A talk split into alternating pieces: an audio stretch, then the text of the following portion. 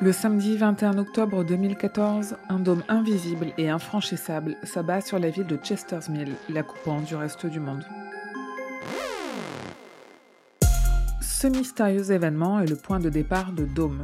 Publié en 2009, Dôme est colossal du haut de ses 1584 pages. C'est le roman de King le plus long après ça et Le Fléau.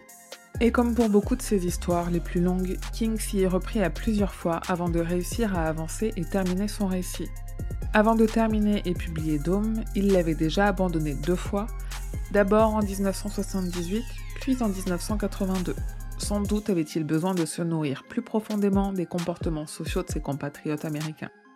Car l'histoire de Dome, c'est bien ça, une expérience d'enfant qui regarde l'évolution de fourmis dans une fourmiculture placer un dôme sur une ville, couper ses habitants du reste du monde et observer les comportements évoluer, les forces qui entreront en jeu et les vraies personnalités qui se révéleront.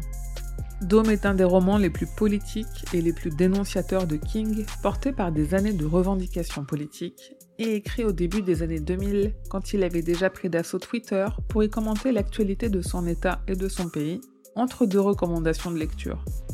Dôme, c'est aussi une allégorie des interrogations écologiques qui commençaient enfin à se faire entendre au début du millénaire et préoccupaient de plus en plus King.